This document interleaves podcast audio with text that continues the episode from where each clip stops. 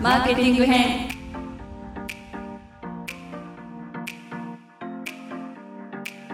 このシリーズでは経営学者の佐藤大輔先生が学術的な観点からマーケティング的な思考の方法を解説していきます。皆さんお疲れ様です。佐藤大輔です。国枝です。今川です。よろしくお願いします、はいよろしくお願いします今日はいよいよマーケティングシリーズの総括っていうことなんですけれども、はい。そうなんです。あまりね長いセッションではなかったかもしれないんですが、うん。皆さんねなんかマーケティングってやっぱ特に営業マンの方とかって興味あると思ったんです、うん。うん。でもマーケティングってすごいたくさん知識があってなんとか分析とかねうん。なんとか方法とか、まあ、マーケティング論っていうのはねうん。広い分野なのでいろいろあるじゃないですか。でそれは裏返せばそれだけマーケティングが大事だっていうことを意味してるわけなんだけど、ん。一方で勉強しようと思うとあまりにもたくさんあってどっから手つけたらいいか分かんないってことも多かったような気がするんです。なんかとっつきにくかったですね。そうなんですよでも単純に物を売ることがそんなに難しいとはやっぱり思えないし、うん。そしたらなんかその理論を背景にもうちょっと単純化した説明できないかなというトライが実はこのセッションのね僕の狙いでもあったんですけども、はい、はい、でもそれにしてもなんかちょっとややこしい言葉いっぱい出てきましたよね。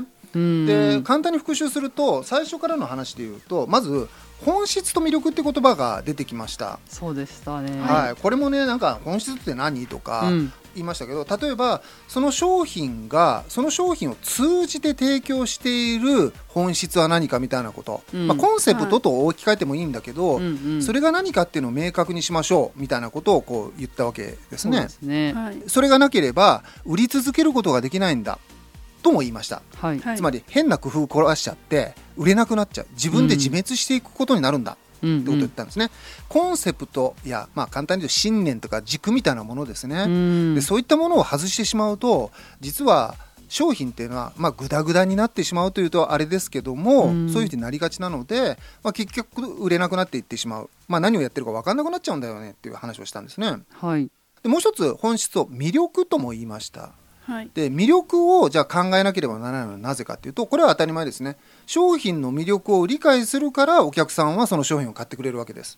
うん。ですよね、はい。ですから魅力を言えなければ物を売ることできないんですよ。うんううん。んだからこそ魅力を明確にしましょうっていうことを議論したんです。はい。でその後にじゃあ魅力って何？ってことでうん。出てきたのが、まあ、前回も触れている見栄と手がかりっていうお話でした。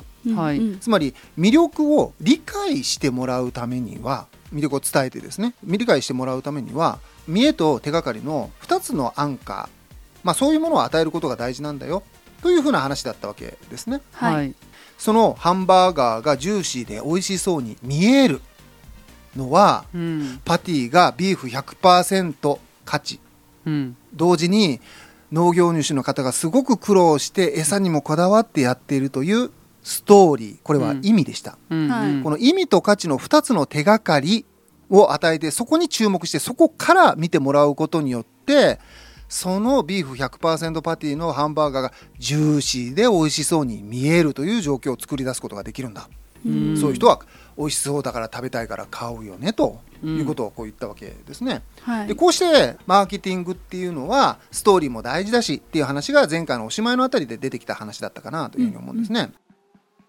そうするとここまで理解されたリスナーの皆さんはえどれをどの順番でどう組み合わせればいいのって思ってるんじゃないかなと思うんです。ああ全部通して聞くとそうかもしれないですね。はい、今言っただけでもいろいろ言ってるなって思い出してもらえたと思うんですね。うんはい。じゃあ意味考えればいいの？価値考えればいいの、それとも本質？魅力を言うのがいいの？うちの商品を売るときにはどれを考えればいいのってなりますよね。うん。ぜひここまでまあ勉強していただいた知見を自社商材に当てはめてほしいので、うん。その当てはめ方を今日はちょっとお話ししようと思うんです。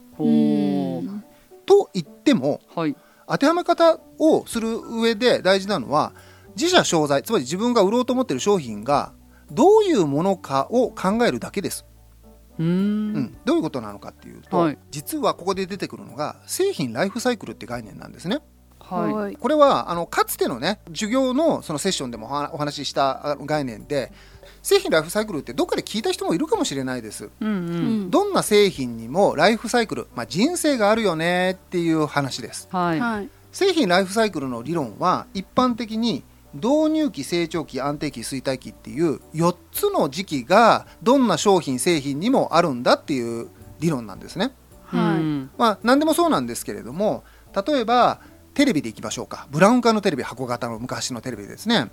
1960年代テレビってやつが出てきました、まあ、50年代からあったわけですね。50年代から60年代にかけてテレビっていうのが出てきたと、うん。誰も持ってないわけですね。うんうん。ところがなんか面白いものがあるらしいぞ。だけどめちゃくちゃ高いそうだよ。みたいな感じになるわけですね、はい。導入期と言います。海のものとも山のものともわからない。で高くて普通の人は買えない。けどマニアとかお金持ちは珍しいもの好きでそれに手を出して買ったりするはい。そうすると地域のお金持ちの家に行ったりするとテレビがあってですね、うん。なんかすごいぞすごいぞってなってる状況。うんうん。これが導入期ですね。で導入期はたくさん売れません。でそれはそうですね。高いですし、うん。何に使えるかよくわかんないから普通の庶民に手が出るものではないんですね。うん。だけどこの導入期の中でいろいろこう売って形を変えて開発されてるうちにあるヒット商品が生まれることが多いです。うん。安くなってたりしてね、はあそうすると爆発的に売れ始めるんですね。テレビの場合は当時の平成天皇の結婚式がきっかけまたは東京オリンピックがきっかけみたいなところがありました、それを見たいがためうに、ん。みんなテレビを買い出したんですね。そうか。そうするとみんなが買うようになるからたくさん売れますが、同時にたくさん売れるということはたくさん作るということになります。大量生産を始めると1個あたりのコストが下がるのでテレビの値段が下がってきます。うん。そうするとますます安くなっていって買えなかった人も買えるようになる、うん。そしてそういう人たちがまた買い増していくので、はい。さらに大量生産が必要になってさらに値段が下がっていく。うん。というようになってどんどん作ってはどんどん売れるっていう状況になるんですね、はい。はい。でこの状況のことを成長期って言うんです。うん。で成長期はこういう状況でもあります。ライバルがいろいろ参入してきます。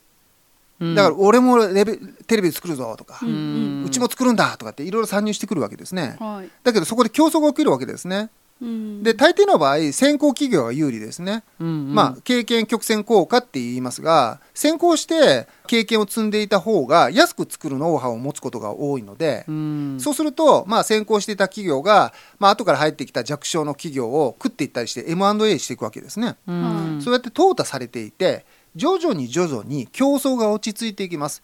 同時にテレビだったら大体一家庭一つぐらい行き渡るっていう風になってくると、うん。まあ伸びも鈍化していくわけですね、うんうん。でこうなると今度は安定期に入っていきます。はい。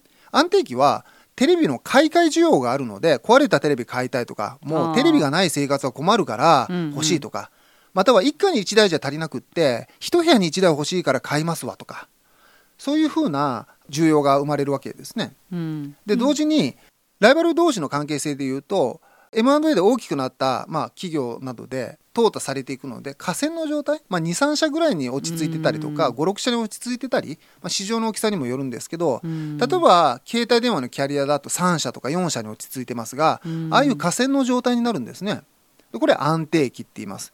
安定期はある程度の需要ニーズはずっと継続的にあるんだけどライバル同士の競争はもう落ち着いていてある意味ちょっとお互いが住み分けをしながらねまあ、うちはこれが得意なテレビうちはここが特徴的なテレビみたいなちょっとした差別化細化をしてでお互いが生き残っていこうというやり方を探るような感じになっていくんですね。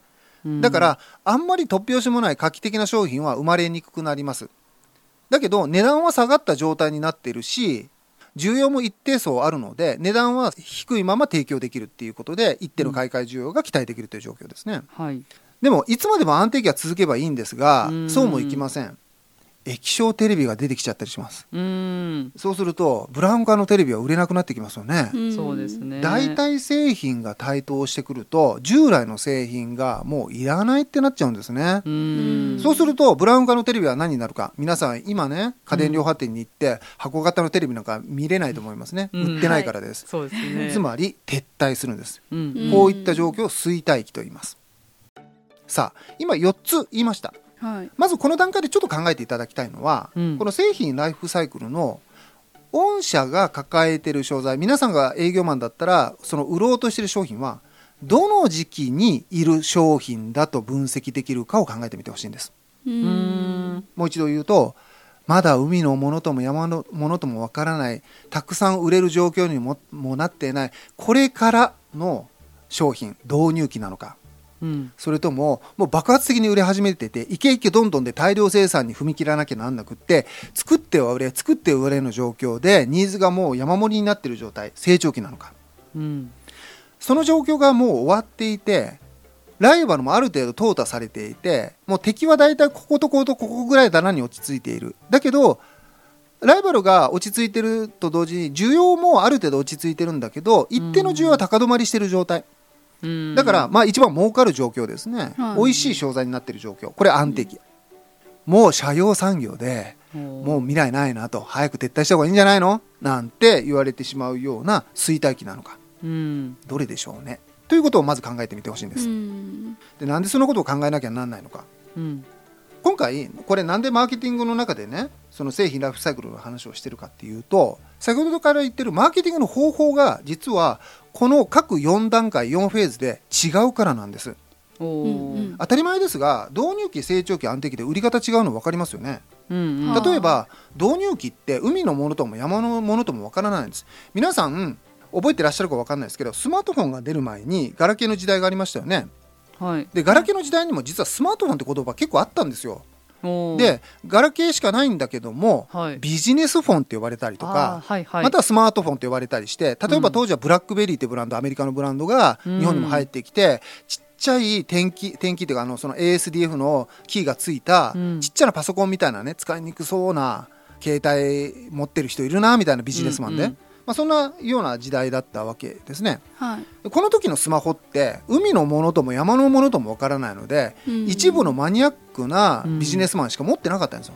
はい。でこれ導入期だから売る側としてはそれどうやって売っていくかっていうと説得するしかないですよね、うんうん。つまり直接例えば人を介してねこれすごくいいんだぞとか、うん。こういうふうに使ってくださいとかそれ何っていう状況だからそもそもこれなんですっていうことを説明していかなければならないわけですね、うんつまり商品のコンセプトをコンセプト丁寧にそもそも論を説明していかなければならない時期なんです、うん。この時期に求められるマーケティングは本質をきちんと定義しそれを訴求していくってことなんです。うん。その製品を通じて売ってるものは何か。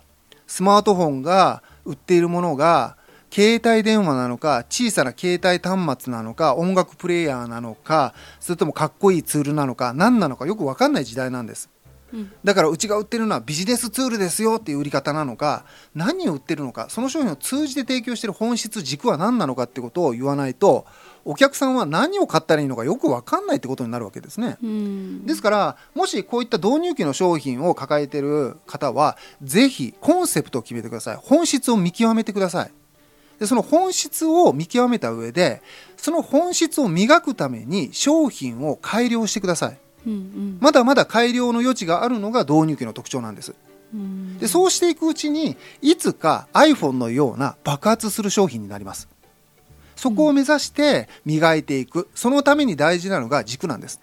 うん。スマートフォンが爆発的にヒットしたのは今申し上げた iPhone があったからなんですがはい。iPhone、まあ、当時スティーブ・ジョブズがまだ存命でしたがスティーブ・ジョブズはおそらく携帯型端末ちっちゃなコンピューター作りたいっておそらく思ってたんですよね、うんだからアプリを入れるって発想がスマホにはあるんだけれども、はい。このコンセプトを徹底して突き詰めたんですよね。導入期の時代を通じて、はい。でそのおかげでお客さんになんだこれちっちゃな Mac じゃん。って認められた瞬間に成長期に一気にスマホ市場が立ち上がったんですよね、うん。なので本質を突き詰めてその本質を受け入れられた時に。だって長らくね、まあ、僕もその一人だったかもしれないけどスマートフォンって年長者の方には受け入れられなかったんですよ。ガラケー使ってる人結構多かったんです。そうですそうですね。ねはい、うん。なんでかっていうとコンセプトが伝わらなかったんです彼らに。確か電話でしょと。にはい。電話だったらガラケーの方が使いやすいじゃうんっていう人にスマホは絶対無理です。うちの親も最近スマホに変えましたけども、うん。電話だと思ってますから。ああそっか、はだけど僕たち電話ってあんまり持ってなくないですか？むしろ、うん。SNS をやったりするコミュニケーションツールですよねあれね、うんうん。確かに。だから親は SNS なんてそんなにしないからうん、どっちかというと電話があればいいって感じなんですよ。確かに、うん。だからボタンがないのが不便でしようがないとかってこうなっちゃうわけですね。コンセプトが違うんですよ。はい。うんで当時はみんなそういうそのお年寄りと同じ発想。うん。はい。ね電話だと思ってたんです。うん。じゃなくてコンセプトはスマホは全然違った。携帯端末コンピューター、ね、コミュニケーションツールだった。うん。このコンセプト軸が受け入れられた瞬間あそれじゃ携帯電話じゃダメじゃんと。ガラケーじゃダメじゃんってなってうん。うんみんなスマホ買うしかないってなって爆発的に売れたわけですね。うん。ですので導入期はとても大切な時期でまだまだ売れないからといってバカにするんではなくて本質を見極めてください。うんうん。本質がグダグダだと導入期を乗り越えることができません。少なくともその商品が市場を離陸させるような爆発的ヒットのきっかけになることはありえないんですうん思い出していただきたいのはスマートフォンのきっかけとなった iPhone がコミュニケーションツールとか携帯端末コンピューター小さな Mac っていうコンセプトを徹底したからこそヒットしたということを事例として覚覚えておいていただくといいんじゃないかなっていうふうに思うんですね。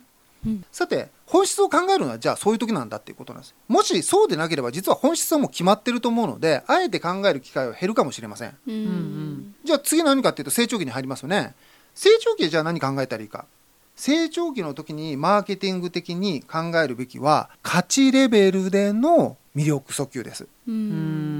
価値です。うん。つまり安くて良い品。ライバルよりも安くていいことをアピールしていく必要がありますなぜかというとライバルがどんどん参入してくるのでうん。お客さんの取り合いになるわけですね、うん。この競争を勝ち抜くためには価値を上げていくしかないわけです、うん。はい。できるだけ安くできるだけ壊れにくい良い製品を作っていくということが命になるので、うん。成長期は価値を高めていくことが大事だしその高めた価値を訴求していくことが大事なんです。うん。お客さんは価値で買っています。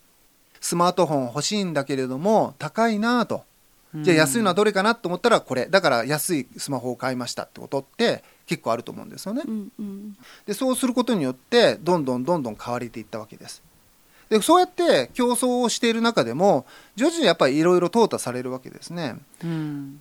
日本では iPhone 使ってる方は多いですが iPhone って iOS って OS を使ってますよねはい。でもう一つ iOS に対して Android っていうスマホもありますよね、うんはい。Android は Google 系なんだけど、はい。Android のメーカーはいろんなところが作っていますよね。ううん。んでこの2つに集約されました。つまり河川の状況になったんです。うん一番最初はいろんなプラットフォームというか OS があったんだけどそれが淘汰されて大体2つになったんですね。はい。でこうなると何になるかっていうと河川の状態になってるから安定期になります。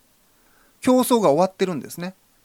もう iPhone か Android かどっちかだけという状態になってはい。お互いが住み分けをやっちゃってるので、はい。画期的な変わった商品はもう出てこなくなります、うん。iPhone は10年前と大して変わりません。アプリの形も。はい。インストールできるっていう機能も。はい。もちろん細かくは改善されてるんだけれどもデザインも変わってるんだけどうん。本質的なコンセプトは変わってないんですね。はい。で成長期終わって安定期に入ってるんです河川の状態で,、うんうん。で安定期になると何が大事になるか。今度は意味が大事になってきます。うんだって価値で競争することがないんです。だってもう競争が終わってるから。はいじゃあ売れるためにどうしたらいいかっていうと値段競争は普通河川企業はしません。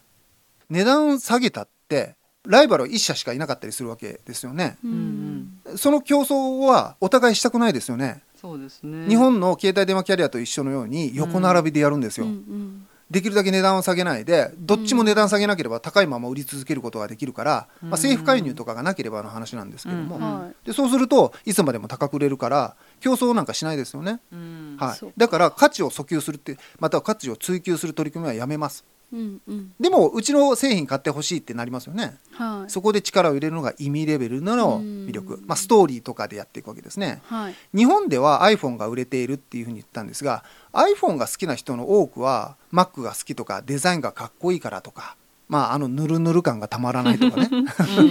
まあいろいろあると思うんですがこれ性能上の問題じゃないですよね。価値で選んでないんですよ。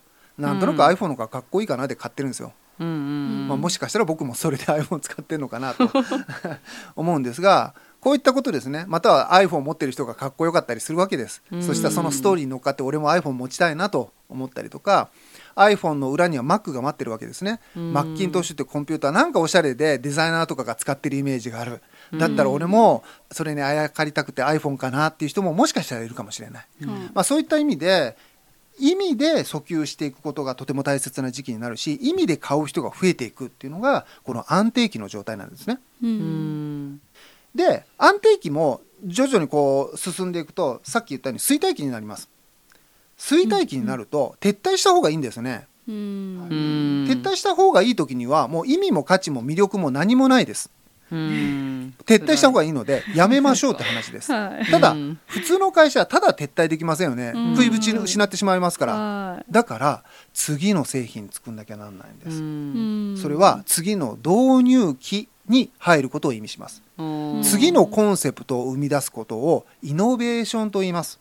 うん。このイノベーションを起こすために一生懸命衰退期からまた導入期に向けて移行すべくコンセプトをいろいろ探していろんな施策を繰り返していい、まあ、コンセプトを見つけ出すところまで製品開発を始めるわけですね。うんうんうんでまた導入期成長期安定期と回していくということ。うん改めて申し上げると一番最初の導入期では本質を見極めそれを磨くそしてそれを訴求するマーケティングをしましょうその次の成長期に入ると価値競争になるので価値を磨き価値をお客さんに訴求していくというマーケティングをやりましょう。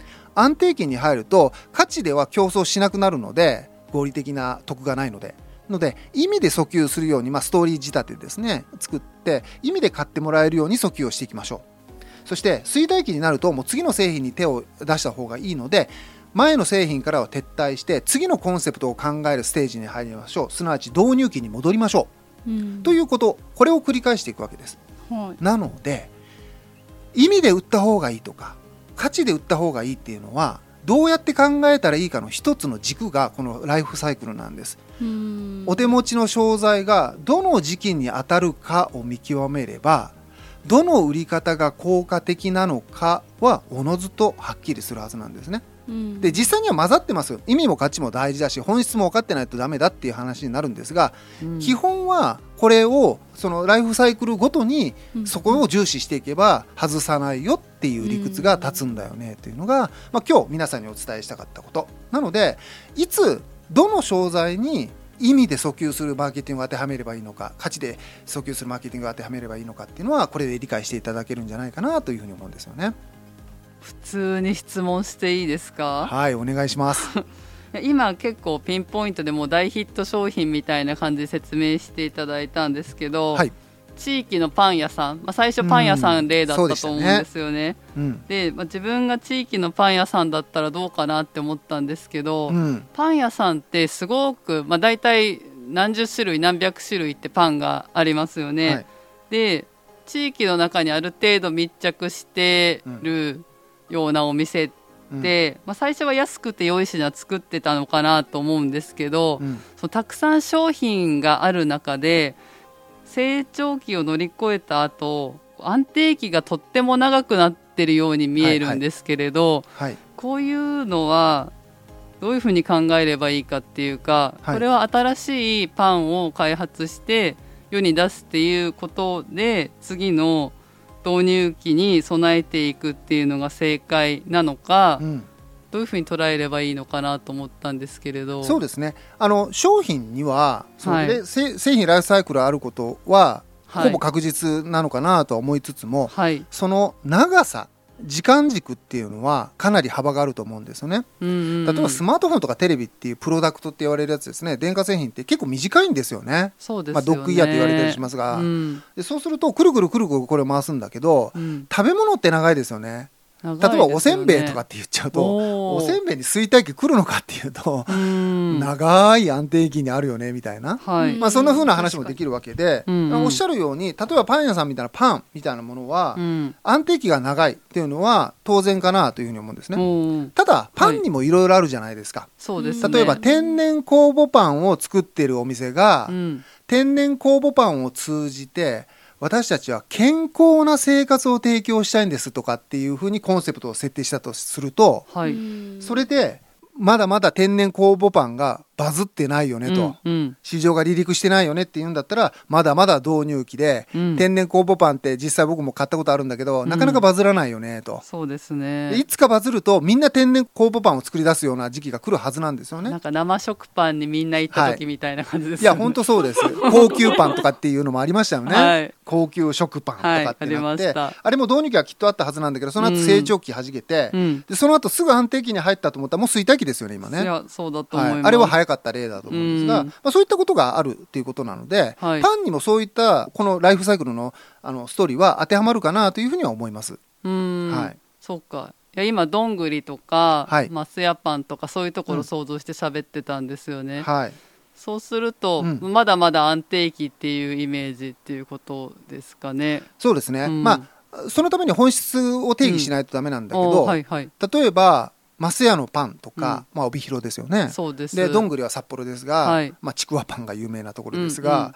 がその何を売ってるかっていうことなんですよね。例えばそっか。の分析ししてるわけじゃないんだけど、うん。僕もよく行くどんぐりで言うと、うん。ちくわパンはじめお惣菜パンとか、うん。日常使いの安心して食べられる、うん。ああまり高くないパン日常的に買えるパンっていうイメージが強いですかね。そうです。生活に組み込まれたね。うん遅くまで行ってもたくさん焼きたてがあるとか。はい、はい。でまあ普通に美味しいですよね、うん。でそういった例えば生活に密着した安心できるパンを売ってるってコンセプトとかっていうのを持っていたとするならば、うんそういったコンセプトっていうのがどの程度その導入期成長期でこう理解されてるかっていうのをまあ見ればいいんじゃないかなっていうふうにこう思うんですね。で個人的に思うと生活に密着したパンっていうのは種類はいろいろあれあれど、うん結構いろいろあるかなという感じはします。ですから、うん導入期でおそらくないかなと。そうですよはい、ね、成長期か安定期か、まあ、どっちかというと安定期に近いところ。ライバルも結構いるんだけど、うん。お互いが住み分けてやってるっっていう感じ。かそっか。地元のパン屋さんって特に札幌県でいうとねそういうお店たくさんあるので、うん。そういうのがお互いちょっとずつずらして自分たちのコンセプトで食ってるっていう状況が、まあ、説明としては正しいんじゃないかなっていう感じはしますよね。うん。なんか今の話聞いてると、はい。食べ物ってうん本質コンセプトが時代によってなんかちょっと違ったりとかうん。するので同じ食べ物でもうん。なんで食べられてるのかっていうのがなんかちょっと変わってきそうだなって思ったのが例えば50年昔だったら栄養を取るためのものみたいな、はい。多分本質がああって食べられてましたけど、今は安全とか健康とかそっちにの本質で買う人がすごく増えてるんじゃないかなって思ったら、うん。昔も多分じゃがいもはあったし今もじゃがいもあるけど、うん。作ってる農家さん同じもの作ってるかもしれないですけどうん。なんか世の中が勝手にこう変わってってる性質がある商品なのかな。じゃがいもの話もパンの話もそうですけど食べ物っていうふうに定義するとうん。何でも食べれば生きていけるんですよ人間って。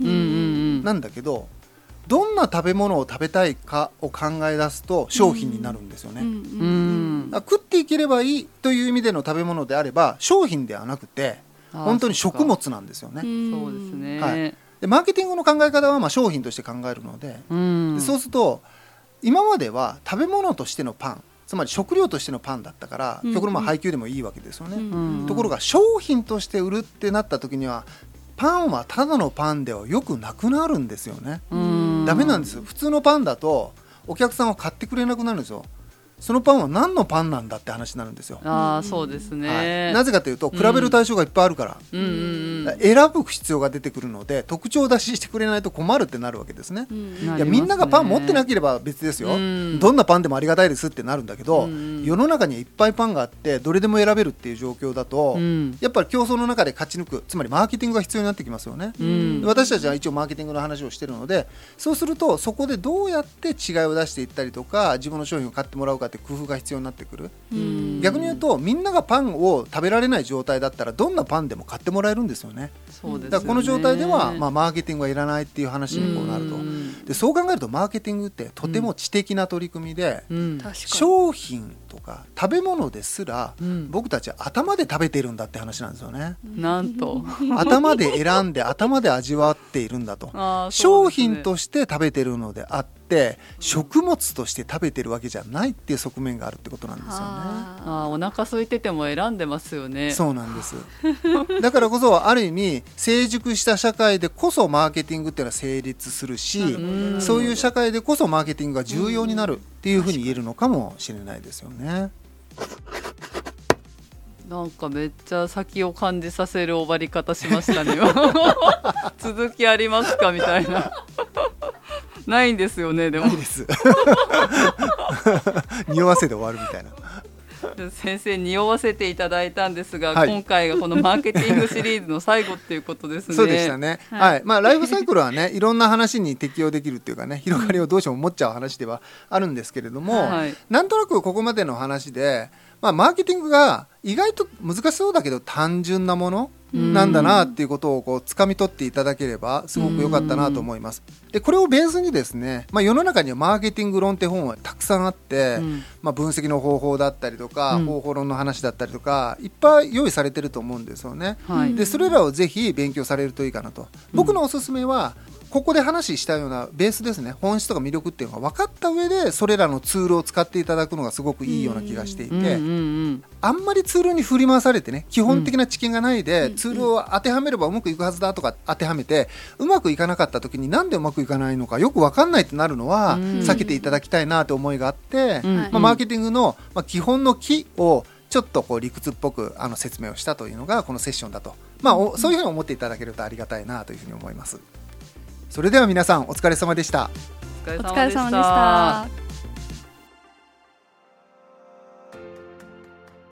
いつも剣お社を聞いてくださっている皆さんにお知らせがあるんですよねはい。先生がオンラインゼミの構想を練ってらっしゃるっていうことで 一日がかりで動画撮ってるいとか。そうなんですよ、いやなんかねこのポッドキャストを聞いていただいているリスナーさんもそうなんですけどはい。やっぱその学術的なね経営学の知見っていうのをうん。こう使えるっていう形で提供することができたらいいなと思って、まあ、こういうコンテンツもね、うんこう出していてでフタラブさんにお願いしてこれからっていうね YouTube のチャンネルも作ってもらって、はい。そういう発信をしたりとかねいろいろやってるんですけども、うんうん。はいそのなんか例えばポッドキャスト聞いていただいているような方でもうちょっと知りたいなと思った人たちと一緒にゼミみたいなことができたら面白いなとか。い。やーやりたいです。はい、なんかそういうふうな交流も含めてね、うん。なんか学ぶ機会みたいなのをそのなんか大学に来るって大変じゃないですか、大うん変ですね。敷居も高いし。うんお仕事もあるし、はい、なんか塾じゃないけどなんか気軽に実践的な課題を考えに来たりとか、うん。それに必要な知見をこう勉強したりできる場があったらいいなってずーっと思っていて、うんうん。で逆に言うと僕は学者ですけど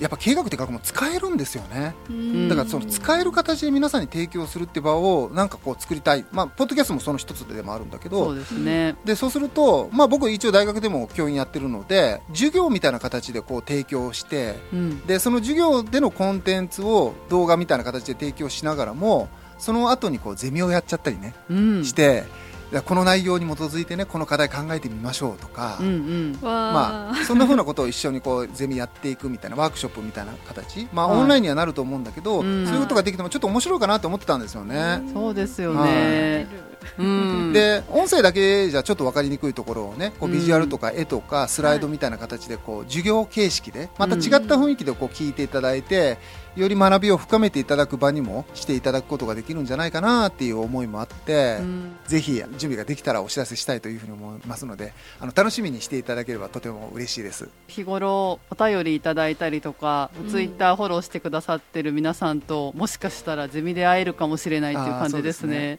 はい、なんかね。嬉しい。いろんな人とねうん。ゼミができたら楽しいなというふうには思ってたりするので、はい。ぜひぜひ。よろしくお願いしよろます。しくお願いします。お願いします。